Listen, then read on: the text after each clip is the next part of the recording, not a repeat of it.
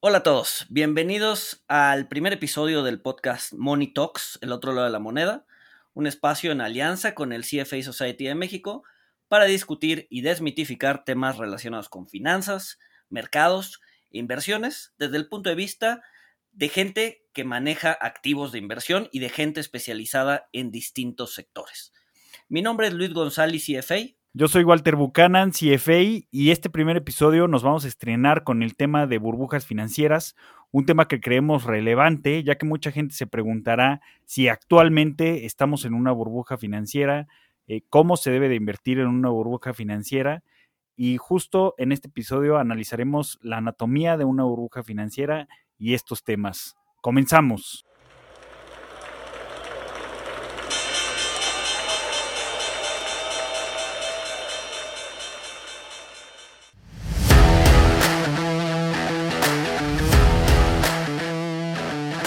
Monito, el otro lado de la moneda.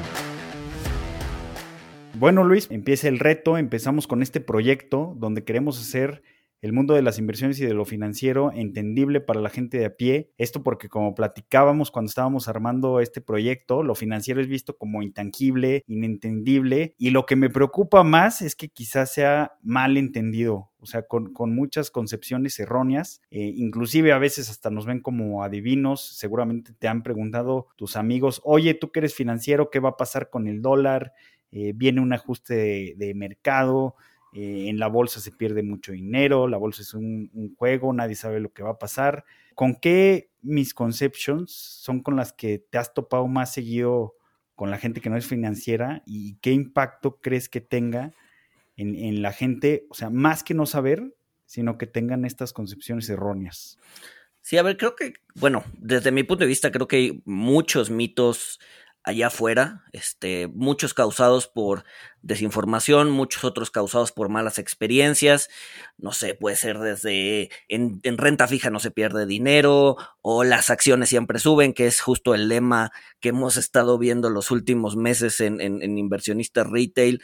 Eh, entonces, bueno, creo que la idea, como bien comentabas de este podcast, es eh, tratar de desmitificar eso. Creo que en el transcurso de todo este tiempo que vamos a estar platicando, eh, el público se va a ver que tanto tú como yo somos muy nos gusta bastante el tema de behavioral finance y creemos que eh, es súper importante en, eh, al momento de hacer o, de tomar decisiones. Entonces, vamos a ver muchísimo de eso, vamos a ver temas de historia, vamos a ver temas de renta fija, renta variable, alternativos, etcétera. Creo que, creo que puede ser un proyecto bastante, bastante interesante hacia adelante. Sí, por supuesto. Y bueno, nosotros creemos, ya ustedes lo juzgarán que están escuchando, que les podemos aportar un punto de vista interesante porque tanto Luis como yo somos manejadores activos de inversión, entonces toda la información que vemos, todo, todo lo que está pasando, pues eso impacta en las decisiones que nosotros tomamos día a día para el dinero de las personas que nosotros estamos manejando, ¿no? Entonces creemos que, que de cierta forma tenemos skin in the game y podemos dar algo de luz o nuestra perspectiva sobre ciertos temas. Y bueno, empezando con este tema tan interesante, Luis, tan polémico, es la palabra que estaba buscando, eh, burbujas financieras. Este, siempre escuchamos mucha gente que habla del tema, muchos periodistas, estamos en una burbuja, hay una burbuja eh, inmobiliaria en la Ciudad de México o en todo el país, el mercado accionario está en una burbuja, las criptomonedas están en una burbuja, pero ¿qué es una burbuja financiera, Luis? A ver, creo que, creo que cada autor que se ha dedicado a, estudiar las burbujas tiene su, propio, su propia definición. Creo que una definición muy ambigua o muy general, muy genérica, pues, puede ser que una burbuja es cuando el precio de un activo, cualquier tipo de activo, ya sea sector, mercado o... Que un activo puede ser empresas, puede ser una casa, puede ser... Puede ser como... algodón, azúcar o sea, cualquier cosa, ¿no? Exacto, cualquier cosa. Cuando el precio de ese activo excede de una manera importante a su valor fundamental. Aquí es bien importante nada más recordar que precio y valor no son lo mismo. ¿no? El precio es, digamos que la medida en la que se cambian o, en la que se comercian las cosas y el valor pues está basado en otras cosas que no necesariamente son el precio, ¿no? Entonces, cuando el precio sube de manera significativa respecto a su valor, pues entonces podríamos pensar que estamos en una burbuja. Que ahí tienes el tema de cómo sabes cuál es el valor fundamental, ¿no? Y, aquí es donde pues, van a surgir muchos métodos, van a surgir muchas diferencias entre analistas financieros y economistas, y, pues por eso hay tanta divergencia de cómo puedes medir una burbuja, ¿no? Cómo puedes identificarla. Exacto. El valor no es algo que todo mundo esté de acuerdo, ¿no? No, no, no, no podemos decir que tal o cual acción vale esto, ¿no? Hay distintos métodos de evaluación, hay muchas veces que los activos eh, son difíciles de evaluar, como, como es el caso del Bitcoin. ¿Cuánto vale el Bitcoin? Realmente nadie se ha puesto a, o no, nadie se ha puesto de acuerdo en cuál es su valor fundamental, ¿no? Y esa es una de las razones por las que el precio podría ir, bueno, puede ir desde los 8 mil dólares hasta los 60 mil dólares que hemos visto, porque nadie se ha puesto de acuerdo cuál es realmente el valor del Bitcoin. ¿No? Si vemos, por ejemplo, otra moneda, el dólar o el peso, podemos eh, tratar de encontrar su valor a través de la balanza de pagos o a través de los flujos de capital, etcétera, etcétera. Y podemos, según tus hipótesis, llegar a algún, algún valor, digamos que estimado, ¿no? Pero el Bitcoin no tiene nada de eso, ¿no? Entonces, ¿cuál es el valor del Bitcoin? Y ese es, es como un, tema, ¿no? el tema de encontrar el valor de algún activo. Entonces, que, por ejemplo, o sea, si, si tenemos commodities, algodón, azúcar, pues estos tienen una utilidad, tienen una demanda natural, tienen una oferta, que pues como esto es tan tangible, pudiéramos pensar que es más fácil, ¿no? Detectar cuando se desvían de su valor fundamental. Digo, que pueden tener subidas muy importantes por choques en la, en la oferta, eh, pues sí, más del lado de la oferta que de la demanda, eh, o sea, lo que se está produciendo, que, que, empiece a haber escasez de un commodity, pues sí se va a disparar el precio, pero pues otra cosa es, es lo que pasó, por ejemplo, con esta burbuja muy famosa de los tulipanes, ¿no? Que pues los tulipanes pues sí tienen una utilidad estética, pero el valor pues sí se despegó de una manera increíble y pues era notorio que muy probablemente era, era una manía, ¿no? y eran de locura los precios. Exacto, sí, y, qué bueno que tocas el tema de los tulipanes, porque otro como gran misconception es que generalmente las burbujas se dan en acciones, ¿no? Se pueden dar prácticamente en cualquier cosa, ¿no? como decías al inicio, burbujas inmobiliarias, burbujas en acciones, burbujas en bonos, burbujas en algún commodity, en oro, etcétera, etcétera, ¿no? Entonces, a ver, puede haber burbujas en cosas tan ridículas como lo pueden ser los tulipanes, que ahorita, o sea, en retrospectiva decimos, bueno, ¿cómo, cómo diablos podían estar comprando bulbos de tulipanes a esos precios, ¿no? O sea, no hace sentido, pero en ese momento sí hacía sentido, y eso es justo eh, la irracionalidad que podemos ver cuando una burbuja se está desenvolviendo, ¿no? O sea, creo que la palabra clave en una burbuja es irracionalidad, subida de precios eh, de cosas que no necesariamente tienen un valor eh, importante, ¿no? Sí, claro, claro, y que al momento pues parece, parece una locura. Hay algo de lo que creo que podemos platicar, Luis, que, es muy importante y que influye en si una burbuja estalla o más bien la manera en la que estalla una burbuja y creo que es parte de la anatomía de una burbuja, seguramente lo mencionaste en la plática que acabas de dar recientemente, y mucha gente lo menciona, pero no conoce a qué se refieren los economistas cuando hablan del momento Minsky. Eh, esto es algo, les digo, es algo clave para ver cómo va a ser el, estallido de una burbuja o por qué el estallido de una burbuja puede ser tan abrupto. Claro, eh, bueno, Minsky sacó un modelo un modelo de, una burbuja, de, cómo se debe comportar una burbuja. Minsky fue un economista que, justamente se dedicó, una parte de su trabajo es a revisar temas de burbujas y decía que la burbuja tiene cinco pasos, ¿no? El primero es que conoce como displacement o justo eso de que hay una nueva tecnología, se está, hay una, hay una nueva, digamos, forma de ver el mundo y eso empieza a cambiar las perspectivas de la gente.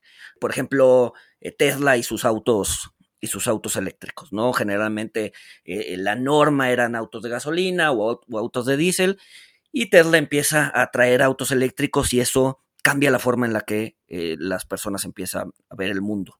Entonces tiene que haber cierta, como digamos que disrupción muy al inicio de la burbuja, en donde la gente se empieza a fijar, este, y entonces empieza a haber cierta reacción hacia el activo.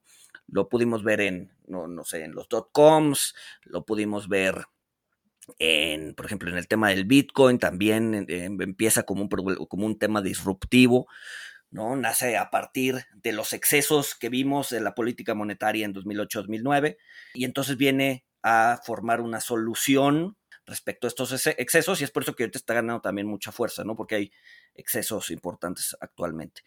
Entonces sí, el primer, el primer punto es justo eso, ¿no? Empezar a ver que una tecnología empieza a eh, permear o empieza a ser importante o relevante o disruptiva en un sector.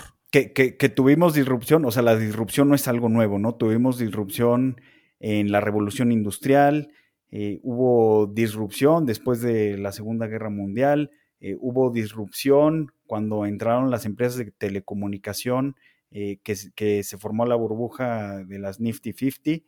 ahorita hablaremos, ahorita tocaremos este tema las disrupciones más recientes que nos han tocado, ahorita tocaste el tema de la burbuja.com, pero para la gente que no conozca el tema, eh, se refiere a, cuando se empezó a, usar de forma masiva el Internet a final de la década de 1990. Obviamente, pues ya todos lo vemos como algo normal, pero cuando surgió el Internet pues, y las computadoras, pues evidentemente fue, fue algo muy disruptivo y que pues tuvo su, impacto financiero. Más adelante hablaremos de eso, pero el punto es que pues la, disrupción se, es algo constante a través del proceso de la historia, ¿no? O sea, los cambios son algo constante. Pero bueno, después de la disrupción, ¿qué viene en el, para que se dé un Minsky moment? Pues, bueno, lo, que decía Minsky es que la segunda etapa es, el inicio del boom eh, los precios empiezan a subir de manera importante, eh, hay muchísima cobertura mediática, por ejemplo, y, a ver, voy a estar usando Tesla como, como, como un ejemplo, no estoy diciendo que Tesla sea una burbuja o no estoy diciendo que, que, Tesla sea el, eh, un, claro ejemplo, pero no sé tú. Es, es ilustrativo, sí, sí, sí. o sea, definitivamente es muy ilustrativo Tesla o el Bitcoin por la cobertura mediática que se les ha dado y, y por los incrementos que han tenido en sus precios, ¿no? Exacto. Entonces, pues digo, Tesla cuando empezó, pues no era prácticamente nada. O sea, su capitalización de mercado era muy pequeña, no estaba en los índices importantes. Eh, sin embargo, la cobertura mediática y la personalidad incluso de Elon Musk ha ayudado bastante a que la gente se fije en el precio, en el precio de este activo, ¿no? Entonces, hay mucha cobertura mediática, hay mucho FOMO, ¿no? Es fear of missing out las, personas que buscan eh, entrar a como de lugar, no, no quieren perderse la fiesta. Que, se arrepienten, se arrepienten de no haber comprado Tesla hace cinco años. Que, en realidad, pues, ¿quién iba a saber que iba a tener tanto éxito, no? Pero, pero es una sensación que mucho, mucha gente, incluyendo inversionistas profesionales, tiene. Exacto, y, y además tienes esta idea de que, ok, los últimos cinco años ha subido 200, 300%, y buscamos extrapolar esa, esa historia al futuro y decir, a ver, si hace cinco años no era nadie y subió 500%, ¿por qué ahorita que están eh, en boca de todos, por qué no va a subir todavía más, no? Entonces, ¿por qué no entra hoy cuando el precio está en 600, 700, 800 dólares? Este, sí, seguramente hay analistas, por ejemplo, como Cathy Woods, que dice que en los próximos cinco años va a llegar a 3000, ¿no? Entonces es un, o sea, e-, esa idea de easy money, dinero fácil, eh, ambición, eh, pues es lo que empieza a hacer que los precios vayan subiendo y subiendo, ¿no? Y, hay algo que sigue, bueno, que según yo es lo que sigue en, el Minsky Moment, que es cuando yo quiero participar, pero no tengo todo el recurso para participar, no tengo dinero para comprar una acción de Tesla que me cuesta alrededor de 14 mil pesos, pero sí tengo acceso a, que me, a, conseguir dinero prestado para comprar acciones de Tesla. ¿Por qué haría yo esto? ¿Por qué haría yo esto? Pido prestado para comprar Tesla en 16 mil pesos ¿Y por, por qué pediría prestado? Pues porque yo espero que más adelante Tesla la pueda vender en 60 mil pesos o más. Y pues con, las utilidades de, la subida de la acción voy a pagar el préstamo, que a lo mejor el préstamo pues de, de intereses me costó, no sé, por decir algo, 1.600 pesos, ¿no? Entonces como veo tan obvia o creo que va a ser tan obvia la subida en Tesla, me hace sentido pedir dinero prestado para participar, comprar acciones de Tesla, venderlas a un precio más caro y con las utilidades pues pago, pago los intereses del crédito y ya gané dinero, ¿no? Creo que esto es clave para, para el Minsky Moment, ¿no? El, sí, no, no, el, apalancamiento. Justamente el apalancamiento y además un apalancamiento tiende a darse en momentos como los que estamos viviendo, en donde las tasas son bajísimas. Entonces, estás pidiendo un préstamo a 1%, 2%, estás o sea, ya, ya eres dueño de tu casa y dices, ok, ya estoy sentado en un activo, vamos a monetizar ese activo, entonces voy a sacar una hipoteca, entonces hipoteco mi casa, estoy pagando un préstamo hipotecario al 4 o 5% en dólares, este, pero Tesla va a subir 200, 300 los próximos dos o tres años, pues hace sentido, ¿no? Entonces, sí, creo que algo clave y bien importante en una burbuja es el tema del apalancamiento. Lo que me lleva a recordar lo que hemos vivido los últimos días, ¿no? Con, con este Family Office, eh, Arquegos, que eh, tronó, o sea, que tenía en la panza, tenía cerca de 10 mil millones de dólares, pero tenía activos eh, por cerca de 30, 40 mil millones, es decir, traía un apalancamiento grande. Y yo, yo, leí que llegó a tener hasta, hasta 50 mil millones de dólares en, en exposición a, a, activos. Exacto. O sea, ¿Qué, es lo que estamos diciendo aquí? Justamente que, que, Arquegos hizo esto. O sea, ellos tenían, tenían 10 pesos, pero con esos 10 pesos eh, pidieron prestados 40 y compraron 50 pesos de, activos en el mercado. O sea, compraron 5 veces más de, lo que tenían. ¿No? Digo esto como, como, punto aclaratorio para que se entienda lo que estás diciendo. Sí, este exacto. Entonces, tienes o sea, estás invirtiendo muy apalancado, es decir, con mucho dinero prestado, eh, y eso es bien peligroso. Y eso es bien peligroso porque el apalancamiento te, potencia los movimientos de mercado. Cuando el mercado va subiendo, pues en lugar de ganar un peso sobre tus, sobre tus 10 pesos, vas a ganar 5 pesos sobre tus 50 pesos, ¿no? Pero también te funciona al revés. Pero tú nada más pusiste 10, entonces esos 5 pesos es una ganancia del 50%. Exacto. Exacto, exacto, exacto. Entonces, en, exacto, entonces en lugar de ganar 1% eh, sobre tus, o, perdón, 10% sobre tus 10 pesos, es decir, un peso, estás ganando 50% sobre tus, sobre tus 10 pesos. Pero funciona igual al revés. Cuando el mercado cae, tiene que caer poquito para que tus pérdidas se exponencien. ¿No? Entonces, obviamente, cuando tienes la idea de que las cosas van a subir y a subir y a subir y a subir, y estás centrado en esa idea y los medios te están atacando con que Tesla o con que tal acción es una acción exitosa y es una historia de éxito, etcétera, entonces tienes eh, pues, todos los incentivos para decir, pues, pues, voy, a, voy a hipotecar mi casa, ¿no? Mi casa no me está dando absolutamente nada, quizás algo de plusvalía, pero pues si lo puedo meter en este activo que es ganancia segura, donde ganancia segura va entre todas las comillas, este, pues vas, ¿no? Y entonces ahí es donde empiezas a incurrir en riesgos que no deberías, ¿no? Este, eh, poner en riesgo tu casa, el lugar en donde vives, o tus ahorros de toda una vida, o el fondo de, este, de la universidad de tus hijos, etcétera, para, este, pues, para apostar en el mercado, ¿no? Y es un poco, como decías, lo que le pasó a Arquegos. Sí, sí, sí, claro, claro. O sea, eh, con, con 10 pesos, digo, por decirlo en términos simples, no fueron miles de millones de dólares, pero con 10 pesos compraron 50.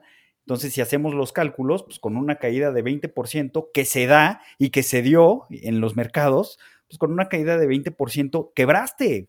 20% de 50 son 10 pesos, perdiste todo tu capital. O sea, Arquegos no nada más perdió su capital, sino que está causando quebrantos en los bancos que le prestaban este dinero, porque como ya perdió su capital, pues ya no tienen de dónde cobrarse, ¿no? Y por eso eh, tuvieron que salir a, hacer ventas forzadas y se vendieron activos por 30 mil millones de dólares aproximadamente. Entonces, e, eso es lo que está pasando con, con Arquegos.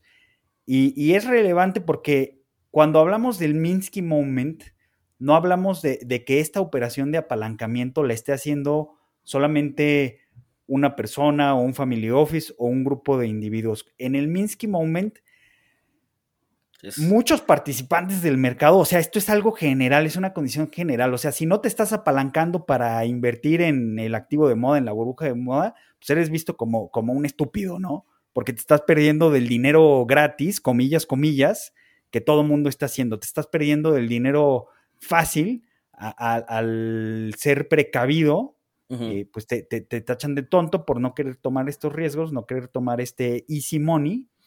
Eh, pero bueno, al, todos al mismo tiempo estar tomando estas posiciones apalancadas, pues al momento en el que el activo cae poquito y empiezas a, tener pérdidas grandes, pérdidas exponenciadas en tu capital, pues, ¿qué, es lo que pasa? Que, que para cubrir esas pérdidas y para no irte a la quiebra, pues tú y todos los demás, todos los miles que estaban apalancados, tienen que salir a vender al mismo tiempo, lo que va a hacer que el precio de ese activo baje de una manera precipitada, colapse de una manera rápida, y, esto es, es, un efecto con retroalimentación negativa, ¿no? Donde salen a vender, eh, estas ventas hace que los que están apalancados, que no han vendido, tengan más pérdidas, hace que tengan que salir a vender con más prisa para cubrir sus pérdidas, eh, y pues hace, va haciendo que la caída se haga cada vez más estrepitosa, ¿no? Entonces una, una manía, acabamos de describir como una manía, después te genera un pánico y un colapso donde los activos pueden caer hasta 90%, ¿no? O, inclusive más se ha visto. Sí, totalmente. Es una espiral viciosa. y, bueno, y de lo que dijiste, me gustaría puntualizar dos cosas. Uno, o sea, no solo es, o sea, cuando, cuando estás entrando en una burbuja, no solo es este eh, ten cuidado, o, más bien no solo es eh, que te tachen de, tonto o de, o, o no aprovechar la oportunidad, sino que tus pares en el mercado, o sea, si tú estás manejando un fondo, tus pares en el mercado se te están despegando. Y mientras tú estás rindiendo 5, 10%, ellos están rindiendo 20%. Eh, y eso te puede causar que los que, tus clientes se te vayan, que se vayan a otro, a otro manejador, etcétera. Entonces, tienes como incentivos perversos de seguir el juego a todos los demás. Sí, sí, sí. Tienes, tienes el incentivo de, la envidia. Dicen que no hay nada peor que ver cómo tu vecino se hace rico. Exacto. O sea, o sea, tú ahorita lo estabas dando desde el punto de vista de manejadores de, fondos, manejadores de dinero como nosotros, pero también como, como inversionista individual, este, y, y, me ha tocado escucharlo. ¿Sabes qué? Es que yo le voy a entrar al Bitcoin porque mis amigos tienen, entonces no, no quiero que me lo restrieguen en la cara cuando ellos sean Bitcoin billionaires y yo me quedé fuera. O sea, la envidia es una fuerza muy poderosa para, para caer en, las trampas y en, los ciclos primero expansivos y después contractivos de las burbujas. Y, no es que en las burbujas caiga gente tonta, o sea, estamos hablando de que a Sir Isaac Newton, que quizá fue la persona más inteligente en su momento, pues él fue presa de, una manía especulativa y de, y de una burbuja justo por esto que estamos describiendo, por el no quedarse fuera, por el ver cómo sus amigos se estaban haciendo más ricos que él, él entra en la burbuja de los mares del sur y pierde una fortuna. Exacto, exacto. Digo, a ver, no se queda, no se queda pobre, tenía, o sea, mucho de su fortuna estaba en bienes inmuebles, pero digamos que todo el dinero que tenía líquido, pues prácticamente se esfumó en, en esta burbuja, ¿no? Entonces, Sí, digo, la, la, inteligencia, la verdad es que poco tiene que ver con entrar o no entrar a la burbuja, ¿no? Y, y en algún, creo que lo pusiste en Twitter hace un par de días, en, en, en, en, esta, sí, a ver, no fue una burbuja, pero sí fue eh, un tema basado en el apalancamiento, el de long term, long term capital, en donde tenías gente brillante, ¿no? Tenías a Merton, tenías a Scholz, tenías académicos realmente brillantes ganadores del premio Nobel de Economía. exacto, son premios Nobel de Economía y tronaron un fondo, ¿no? Este, porque tenían un apalancamiento ridículo, tenían un apalancamiento muchísimo más grande que el de Arquejos, ¿no? Como de 20 veces, ¿no? Exacto. O sea, estamos hablando que con, con, 5 pesos compraban 100, o sea. Exacto. Entonces, imagínense. La inteligencia yo creo que cuando, o sea, cuando estás en una burbuja, cuando estás eh, viendo que tu vecino se hace rico, eh, viendo que todo el mundo está ganando dinero, etcétera, la inteligencia yo creo que no tiene nada que ver.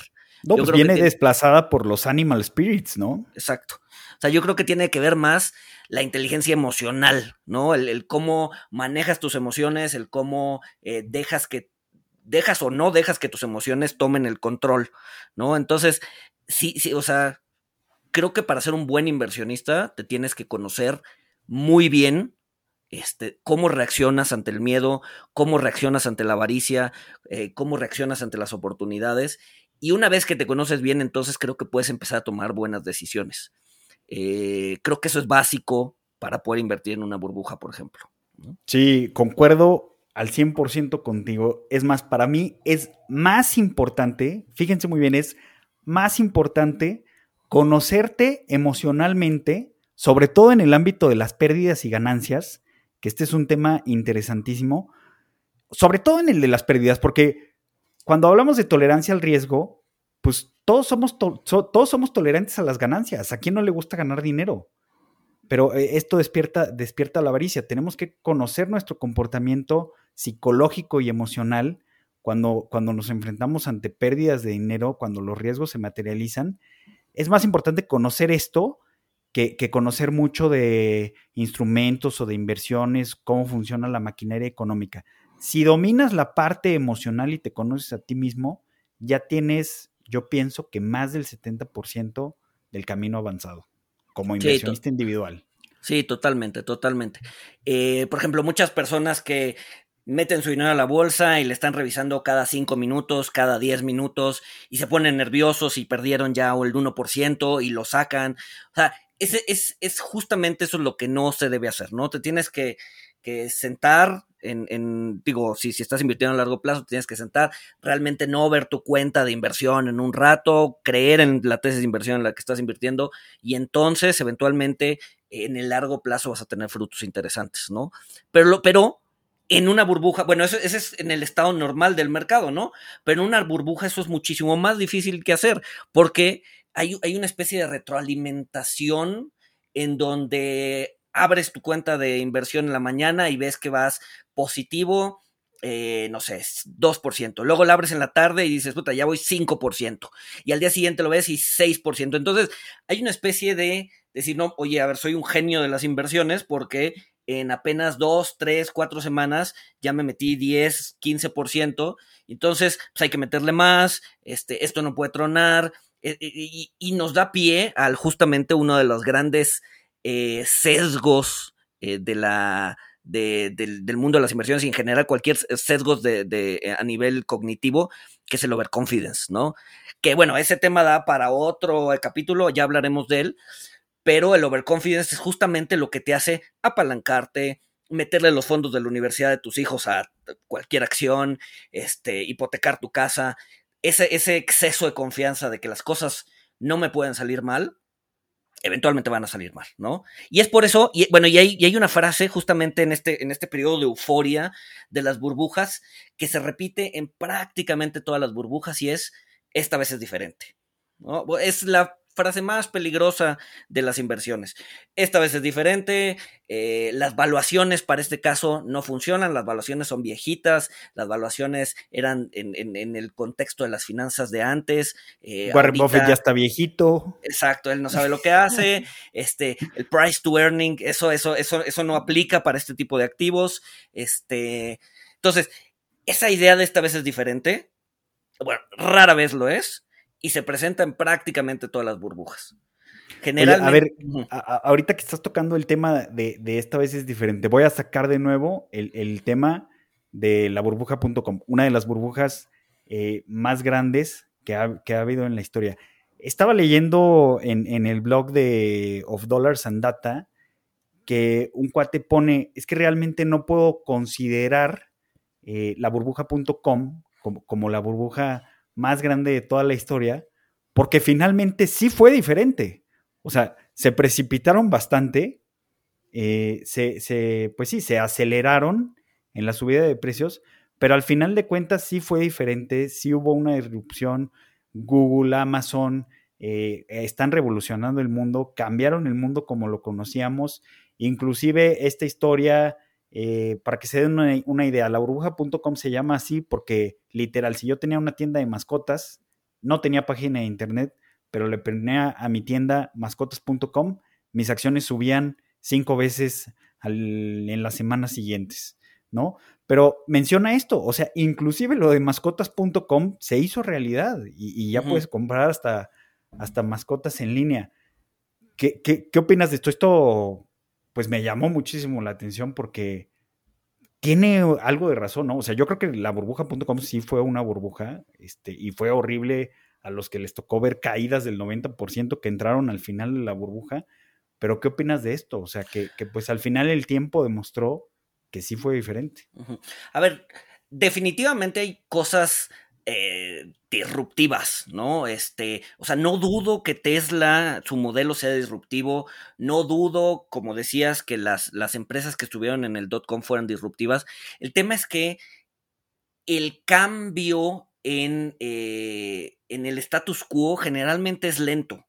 ¿No? Generalmente va muy lento, generalmente la adopción de nuevas tecnologías no sucede de un día para otro, de un mes para otro, ¿no? O sea, Tesla podría estar ahorita produciendo millones de coches, eh, que no es el caso, produce algunos cientos de miles, pero no millones, y la gente de todas maneras no, no, o sea, no adoptaría Tesla tan rápido. Es decir, para que nosotros veamos coches eh, eh, eléctricos en la calle, el 90 o el 80% de los coches que sean eléctricos, todavía faltan quizás algunas décadas, ¿no? El problema es que, como dices, la gente se adelanta muchísimo y dice, oye, a ver, Tesla es disruptivo, eh, o la burbuja.com es disruptiva, entonces va a cambiar el mundo mañana. Entonces, se viene la oleada de precios, sube muchísimo, para después darse cuenta que, bueno, los cambios tardan en llegar, ¿no? Y entonces regresa un poco al valor normal, ¿no? Y esto es otro misconception de las burbujas. O sea, no quiere decir que cuando una burbuja explote las cosas van a desaparecer. O sea, si una tecnología es disruptiva y si tiene futuro, entonces va a continuar, pero definitivamente no a los, no a los niveles de evaluación que están ahorita. Para que Tesla llegue a ser un jugador importante dentro de la manufactura de coches, le va a tardar 10, 20 años. ¿no? Y ahí es donde entra el argumento, oye, pero Tesla no hace coches, Tesla, hace tecnología. Entonces, es un poco la idea de, esta vez es diferente, esta vez es diferente. O sea, eh, el argumento que me está diciendo no jala, entonces buscamos otros argumentos. O sea, no estoy diciendo que Tesla no sea disruptivo. Sí lo es. Buscamos una narrativa que, justifique, ¿no?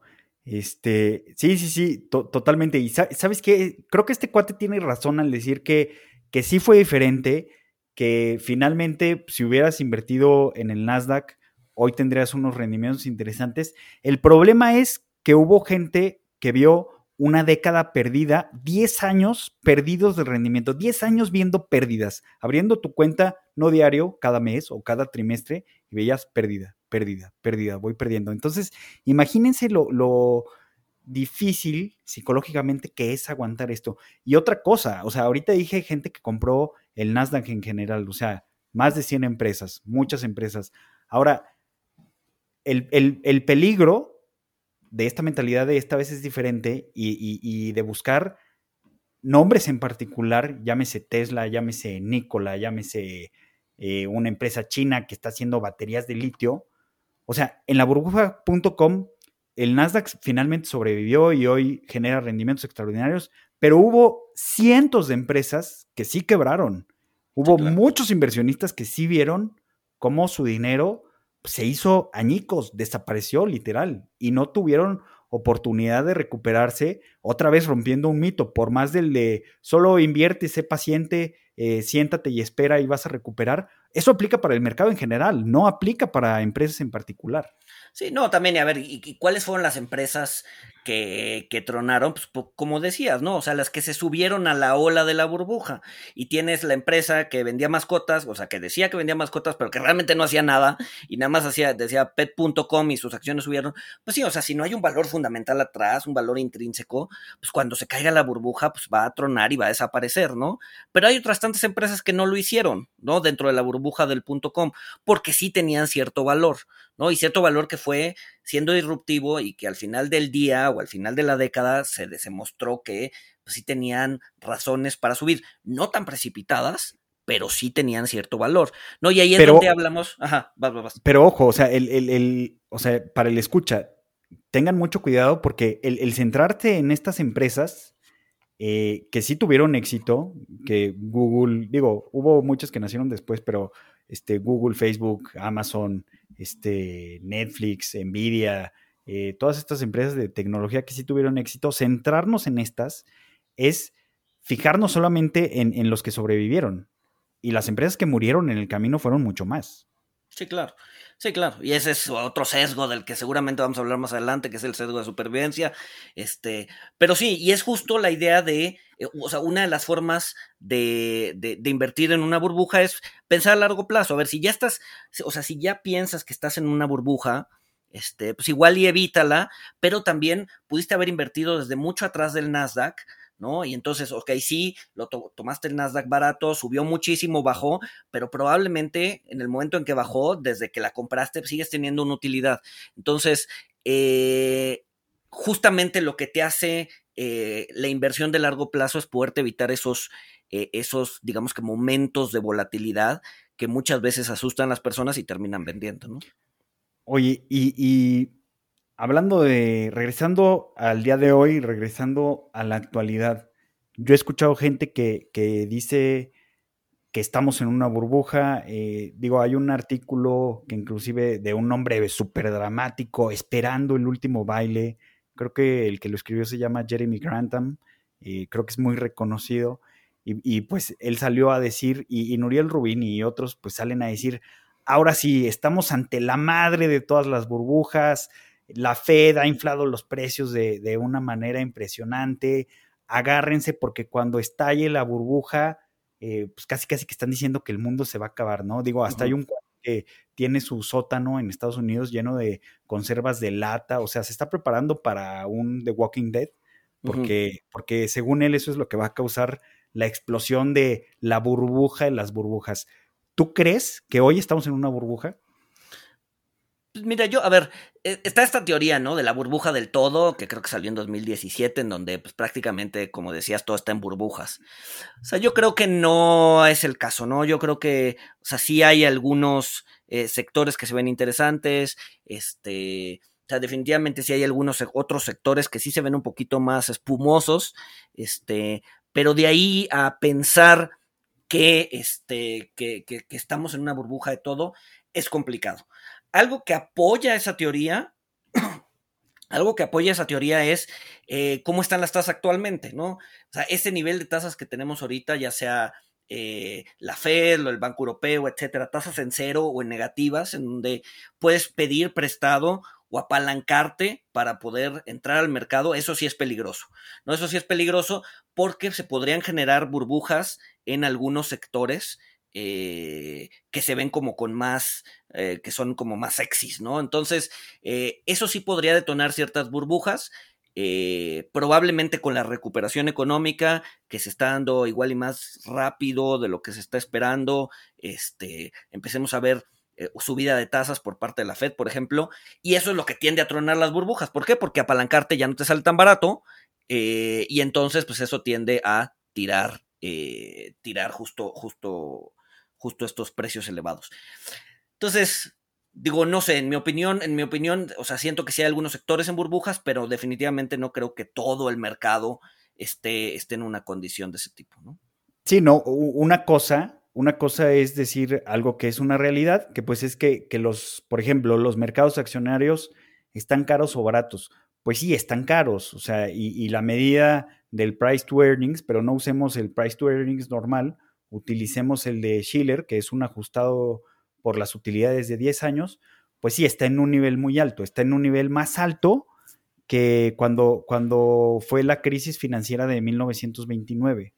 Eh, pero no, ha estado en niveles más altos, pues sí, sí ha estado en, en, niveles mucho más altos. Ahorita se elevó porque evidentemente con la pandemia, pues cayeron las utilidades, cayeron las ganancias de, de muchas empresas y pues a pesar de esto, el año pasado vimos que los mercados subieron, ¿no?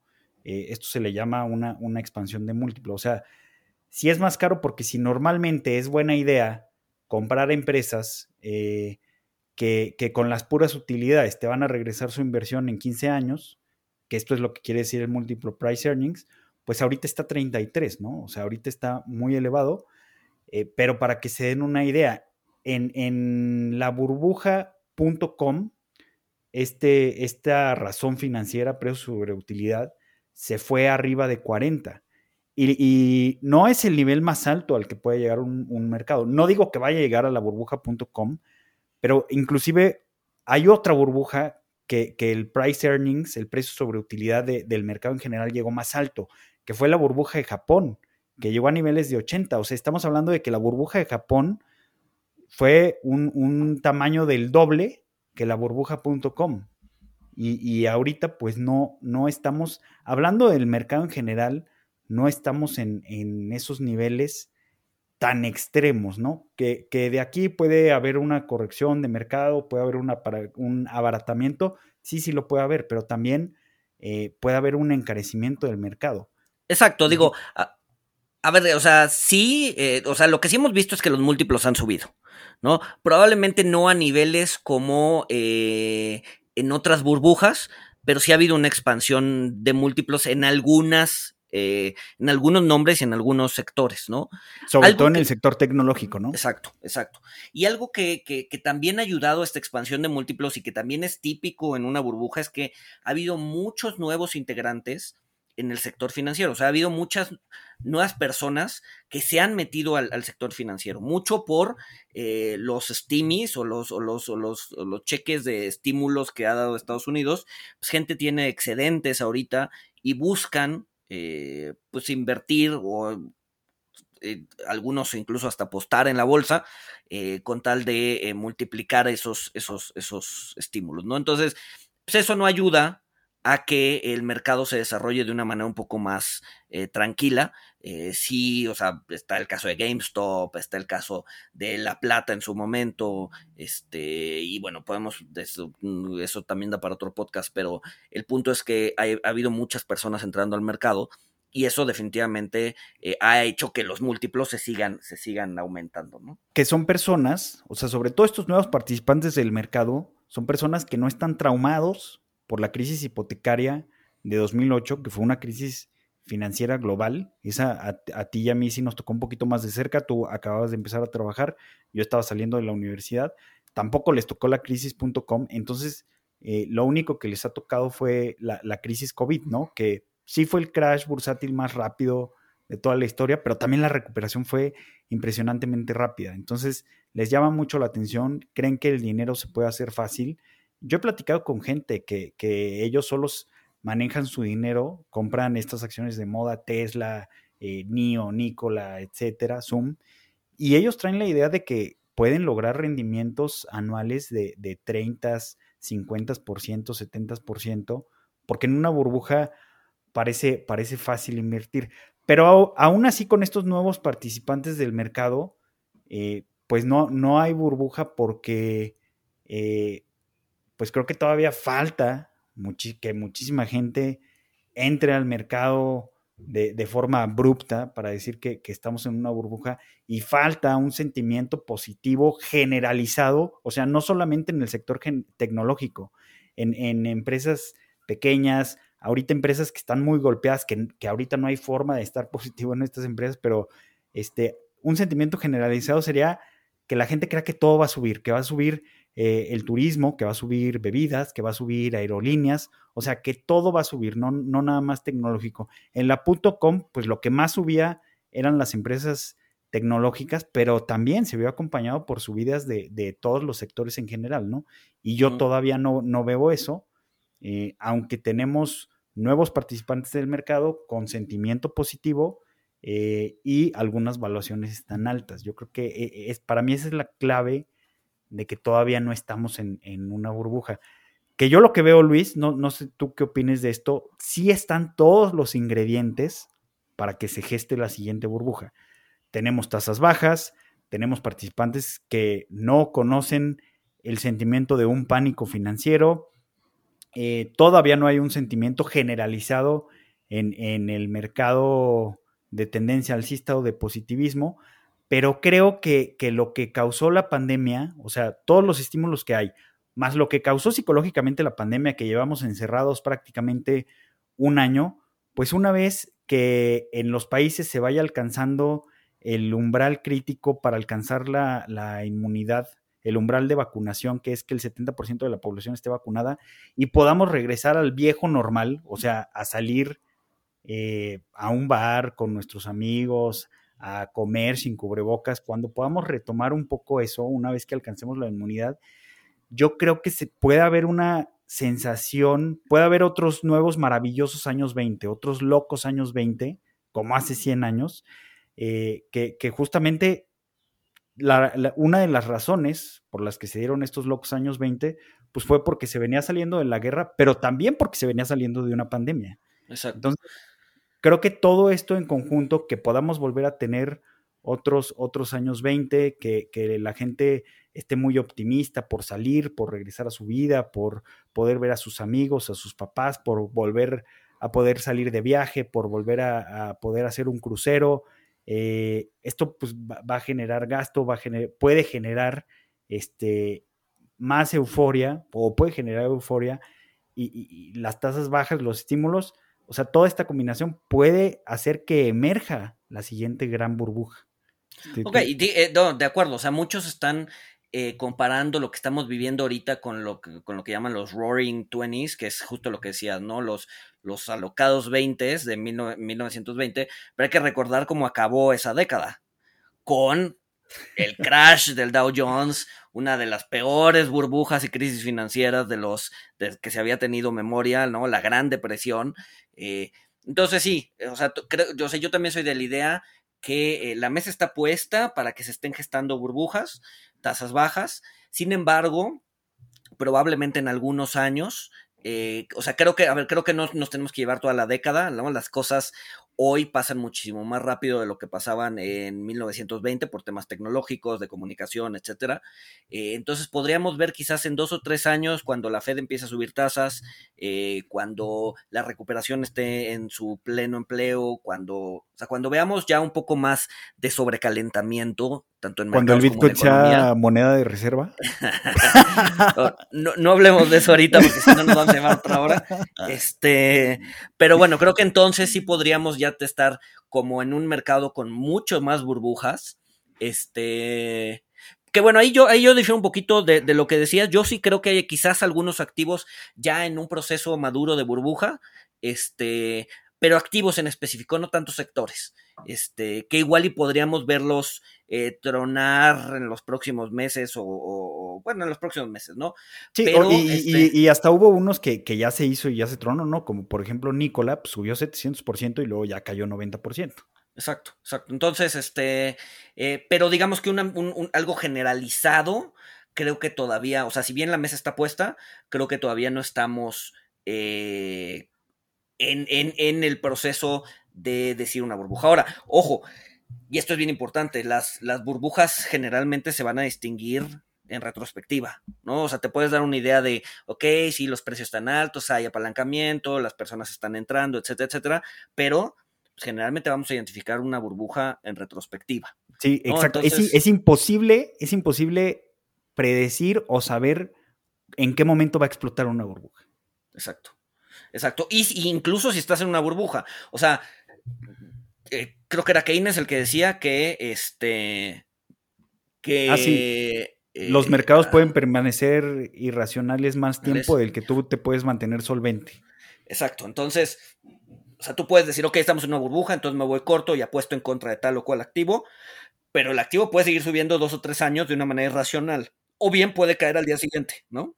Entonces, ¿cómo para los inversionistas, para la gente que invierte o que quiere empezar a invertir, a pesar de que quizás se forme la próxima gran burbuja, ¿cuál es una buena estrategia para invertir durante una burbuja, mientras una burbuja se forma o, pues ya bien entrado en la burbuja? ¿Cómo, ¿Cuáles serían buenas estrategias? O, no buenas estrategias, sino cuáles son diferentes tipos de estrategia que la gente puede tener en mente. Pues mira, yo, yo creo que hay varios consejos. Yo creo que el primero es no romantizar el activo. ¿No? O sea, estamos, estamos programados como seres humanos para enamorarnos de la historia o de, o sea, estamos eh, programados para contar y para escuchar, ¿no? Entonces, eh, generalmente una buena historia, una historia de éxito nos atrapa. Como dijo Eduardo, Eduardo Galeno, este, dicen los científicos que estamos hechos de átomos, pero un pajarito me dijo que estamos hechos de historias. Exacto, exacto. Entonces, estamos, es, muy fácil que nos enamoremos de una historia de éxito.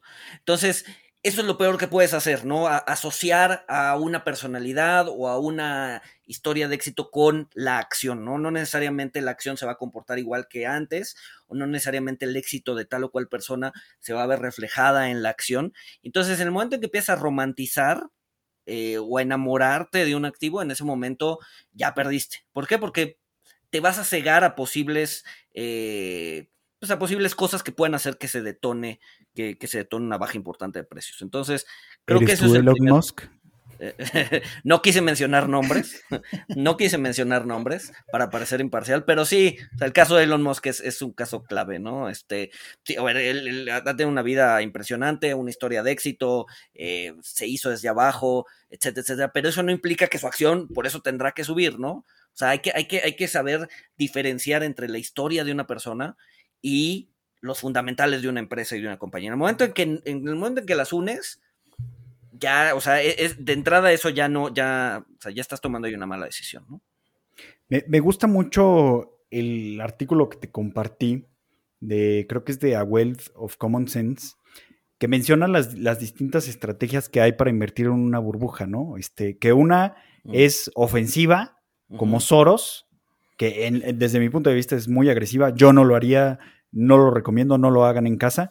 Que Soros dice, cuando veo una burbuja, yo me apresuro y compro añadiendo gasolina al fuego para aprovechar la burbuja, para aprovechar el alza y no quedarme como un tonto más.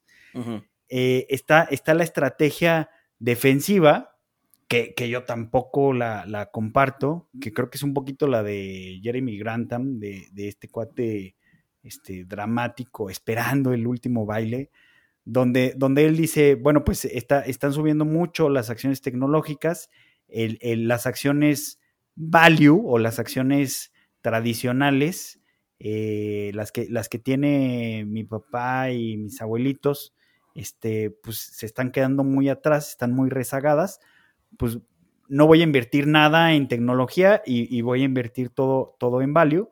El, problema con esto es que pueden pasar décadas para que se corrija esta, esta divergencia. y, también el problema con, el enfoque de Soros es que pues te sujetas a pérdidas de, 90%, ¿no? Que es posible a ver, que a todos nos gusta, el, o, sea, cuando estamos en una burbuja, pues a todos nos gusta ganar. O sea, si, si, realmente quieres eh, tener el approach de Soros, o sea, mi recomendación sería ponte un stop loss, ¿no? O sea, en el, o sea, dices, que tengo, voy a meterle 100 pesos, ¿sabes qué? No estoy dispuesto a perder más de 20% de eso. Entonces, en el momento en que caiga por X o Y razón, por el momento en que caiga 20% y, te, y toque tu stop loss, el 80%, te sales. Nada de que, bueno, es que ya perdí y entonces tengo que meterle más para recuperar. O sea, estos juegos mentales que hacemos, no, o sea, en el momento, o sea, te pones un stop loss al inicio y en el momento en que lo tocas te sales. Esa es la única forma que yo veo de entrar a una burbuja de manera segura. ¿no? que, es complicado, ¿eh? Porque luego los, los stop loss, o sea, pues en una burbuja vas a ver volatilidades de, del 20%, obviamente, entonces te va a sacar el stop loss y a lo mejor no, no se acabó la burbuja, sigue, pero tú ya no entraste porque se regresó, entonces volvemos a las trampas mentales y tú quieres comprar a un precio más barato del que te saliste. Entonces, pues ya, ya te sacó, ¿no? Yo, yo por eso nunca haría lo de Soros, porque pues no, no, la verdad no me manejo bien con los stop loss. Exacto, o, muchas veces también, eh, o sea, pones un stop loss y el mercado generalmente cuando está muy a la baja lo hace también a veces, bueno, no siempre, pero a veces lo hace con poca liquidez y entonces servir ese stop loss luego es complicado o te sale caro. ¿No? Entonces, pero es un mecanismo, a ver, no es, no es a prueba de tontos, este, pero es un mecanismo que te puede servir para, para por lo menos no, no caer en pérdidas catastróficas, ¿no? Ah, sí, claro, sí, claro, sí, siempre, siempre hay que cuidarnos de, pérdidas catastróficas. Pero hay, hay, un tercer enfoque que a mí es el que me gusta y es el que comparto y, creo que es el que le sirve a, a más personas y es ¿cómo, cómo inviertes en una burbuja? No haces nada, o sea, no haces nada porque lo que tenías que hacer ya lo hiciste antes, o sea, conformaste tu portafolio, viste que pues tú no podías tener todo, todo tu, todas tus inversiones en acciones, decidiste tener un 30% en acciones, un 50% en acciones, eh, armaste tu portafolio, lo diversificaste, y, qué vas a hacer ante la burbuja? Nada, nada, porque ya, ya invertiste, ya nada más hay que rebalancear tu portafolio acorde a tu personalidad. Esto es eh, muy individual y, requiere lo que mencionabas al principio, conocerse a, uno mismo. Este, pero, pero no hacer nada, en el caso de una burbuja, también es hacer algo. Entonces, si la burbuja continúa, pues vas a estar ganando dinero. Y, cuando la burbuja, digamos, truene, eh, pues no vas a salir tan raspado porque estás diversificado. Bueno, si estás bien diversificado, ¿no? Bajo el supuesto de que hiciste bien tu, tarea y tu portafolio. Eh, pero también cuando, cuando la burbuja truene y la burbuja caiga, como tú vas a estar rebalanceando, pues vas a, vas a estar cumpliendo la máxima de Wall Street, ¿no? Vas a estar comprando barato para después vender, vender caro. Entonces, e, e, esa yo creo que e, es la que me gusta, es la que menos llama la atención porque pues es la más aburrida, ¿no? Sí, totalmente. Sí, a ver, estar diversificado, este, no tomar demasiado riesgo, siempre, siempre es la aburrida. digamos que es la, la, opción responsable, la opción que te va a evitar, eh, este, hay, también una máxima que dice, a ver, ¿qué, o sea, ¿qué es lo que prefieres? Eh, eh, ser o, o, incurrir en suficiente o, en demasiados riesgos o poder dormir en la noche, ¿no? Entonces tienes que haber, tienes que hacer un balance entre si qué tanto valoras tu sueño eh, y, y, qué, y, qué, tanto este, estás dispuesto a que te lo quiten los movimientos del mercado, ¿no? Entonces... Porque, porque Soros tiene unas ojeras, este, creo, que, grandes, ¿eh? Digo, tiene muchos billions, pero véanle los ojos al señor. Exacto, entonces, pues sí, obviamente creo que, a ver, creo que la conclusión es, este, pues la diversificación siempre es buena. Eh, si quieres jugar una parte de tu portafolio, eh, o sea, está bien. Eh, pero de ahí a poner todos los huevos en una canasta, apalancarte, jugarte tu patrimonio, hipotecar tu casa, etcétera, para jugar, para apostar sobre un activo, creo que, creo que eso es demasiado riesgoso y podrías terminar bastante, bastante mal o bastante raspado una vez que, la burbuja explote. Y ojo, las burbujas siempre explotan, siempre van a explotar y nunca te vas a enterar. Puede, puede ser que no exploten, ¿eh? Puede, ser que no exploten. Fíjate, la, de mercados emergentes que, se dio en la década de los 2000 subió, digo, luego sí bajó, pero se, se recuperó con la crisis financiera. Este, según yo, no explotó. El problema con los mercados emergentes es que después de haber subido impresionantemente, tuviste 10 años donde no te generaron ni un peso de rendimiento, nada. Y esa fue la forma en la que se normalizó sin explotar, ¿no? Oye, pues ya para terminar, ya para terminar, Luis, este, tú, tú, ¿qué eres? Este, Soros, Grantham o aburrido? No, yo me inclino más del lado, del lado aburrido. Este, definitivamente sí, o sea, sí le pongo algo de activos o le pongo algo de, dinero a alguna, alguna apuesta interesante, pero es súper acotado, no más del Súper acotado, es, tu, es tu, tu, cachito de dinero loco, ¿no? Exacto, exacto. Fuera de eso, el resto del patrimonio, este, creo que se debe invertir de manera responsable, digo, al final del día, y, vamos a hablar de esto más adelante, al final del día, el patrimonio que te vas a generar a lo largo de la vida, pues mucho va, mucho va a tener que venir del trabajo y la inversión solamente es un es un complemento, ¿no? Un complemento que te va a ayudar a alcanzar ciertas metas. Pero este, poner en riesgo el trabajo de 10, 15, 20, 30 años en una sola acción, en un solo momento del tiempo, creo que eso es, creo que eso es bastante irresponsable. E, esa es una excelente estrategia. O sea, ten tu estrategia que funciona, tu estrategia boring, aburrida, pero pues para que te diviertas, pues ten un, cachito en dinero loco, 5, 10%. Buenísimo. Eh, pues vamos a seguir con, este proyecto. Eh, en los próximos episodios vamos a hablar de criptos, de sesgos, de la irracionalidad del ser humano, que es la parte de behavioral economics, behavioral finance. Eh, vamos a hablar en específico de otras burbujas, del mercado de renta variable, de bonos. ¿De qué más vamos a hablar, Luis? Pues mira, tenemos ahí en el tintero, la verdad es que tenemos en el tintero cerca de 60 temas diversos. Vamos a hablar de eh, pues, no sé, SPACs, de, de, de, alternativos. Y algo que creemos que va a estar muy interesante es que vamos a tener gente, eh, tanto del CFA Society aquí en México, como de distintos este, otros eh, sectores, que nos van a venir a complementar muchísimo con su experiencia acerca de los temas que vamos a estar hablando. Entonces, no solo nos van a estar escuchando a nosotros, eh, también vamos a tener invitados interesantes y esperemos que, bueno, que les sea de utilidad, que les guste, que les divierta y pues la idea es que salgan todos los miércoles y pues nos vamos a estar escuchando. Pues eso es todo, gracias por escucharnos, inviertan bien, compórtense bien y sean buenos inversionistas. Hasta luego. Hi, I'm Mirella. And I'm Fede. Welcome to Boteco Talks, a platform where we have bar style conversations about topics relevant to personal finance and investing. We're two strangers who matched on Bumble and are now friends, figuring out our finances through this podcast. Boteco Talks' aim is to pull back the curtains on these seemingly complex subjects and talk about them as we would with friends at a bar. Every week, we're going to be sharing stories, breaking down ideas, and maybe even challenge some of the assumptions that you may have about personal finance. So join us at Boteco Talks.